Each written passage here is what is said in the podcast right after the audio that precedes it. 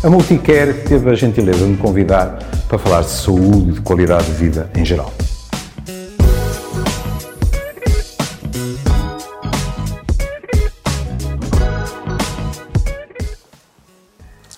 Olá, hoje vamos falar de rituais, mais precisamente de rituais de morte. Mas cada palavra a seu tempo. Porque a palavra rituais pode ter diversos significados. Olhem, na minha especialidade em psiquiatria, com muita frequência estamos a falar de rituais no chamado distúrbio obsessivo-compulsivo.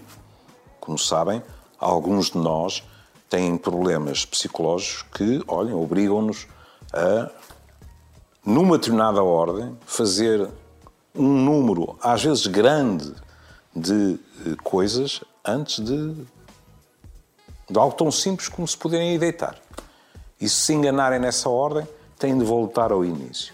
Não é desse tipo de rituais que estamos a falar.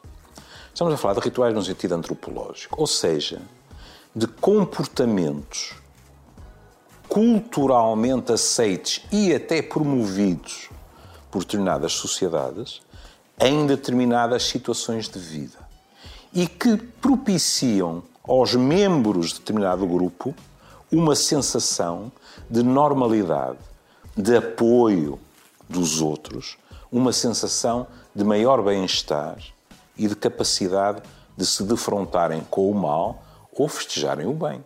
Sei lá, um batizado é um ritual, um casamento é um ritual. Neste momento estamos a falar de rituais de morte. E estamos a falar de rituais de morte numa altura muito complicada, precisamente para haver rituais de morte. Os noticiários, a internet, estão cheios de testemunhos de colegas meus, profissionais de saúde. Ainda há poucos dias eu ouvia uma enfermeira uh, nossa no, no Reino Unido dizer: Nós fazemos o que podemos, mas não é a mesma coisa. Parte-me o coração ver pessoas morrerem sem se poderem despedir dos seus familiares. Ora bem, desde logo, isto é trágico para quem morre, literalmente sozinho, mas para quem fica, recordar-lhes algo. Lembram-se quando foi o acidente da ponte entre os rios? De como os meus colegas salientavam a importância de se encontrarem os corpos para que eles pudessem ser honrados, homenageados com os rituais de morte devidos, ou seja, com os enterros, com o cuidar dos corpos, com as despedidas, com a reunião com os amigos e os familiares, tudo isto propiciando uma coesão, digamos assim, social, que é importante. No registro homenagem, sim no registro de organizar psicologicamente aqueles que ficam, eu arrisco-me a dizer ainda mais. São estes rituais semelhantes em todos os lugares? De maneira nenhuma. Já viram, já viram seguramente, já viram na televisão um enterro em Nova Orleans. Tentem transpor aquilo para a realidade portuguesa. Acham muito provável que no meio de Santo Ildefonso, aqui no Porto, houvesse um enterro ao som de jazz, com toda a gente a dançar. Não é provável.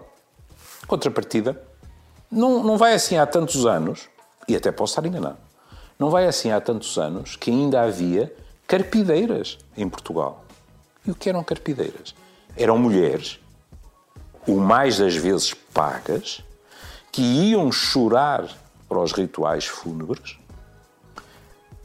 transmitindo duas coisas. Primeiro, o estatuto social de quem morria.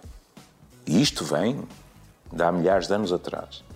E, por outro lado, exprimindo, digamos assim, aquilo que era a pena social, a pena de quem tinha convivido com aquela pessoa perante o seu desaparecimento.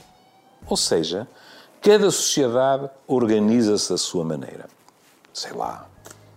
Há sociedades em que, depois do enterro, seria impensável não haver, na casa de familiares, uma refeição farta para todos os amigos e onde se pode ouvir risos, sem que isso seja uma falta de respeito. Aqui, para lhes falar com toda a franqueza, eh, não resisto a deixar-vos uma nota de rodapé, que é, em contrapartida, de vez em quando há rituais que ficam, eu diria, quase conspurcados. Se calhar muitos de vocês, como eu, já estiveram em velórios em que há pessoas que, desde discutirem os resultados de futebol do fim de semana anterior a contarem anedotas, fazem tudo. O que significa que, às vezes, isto de, das fórmulas, de apresentarmos os pêsames, de pormos uma, uma cara contristada, de, afirmarmos a nossa disponibilidade para tudo e mais alguma coisa, obedece não àquilo que sentimos, mas àquilo que achamos que é socialmente adequado. E isso vive perigosamente paredes meias com a hipocrisia.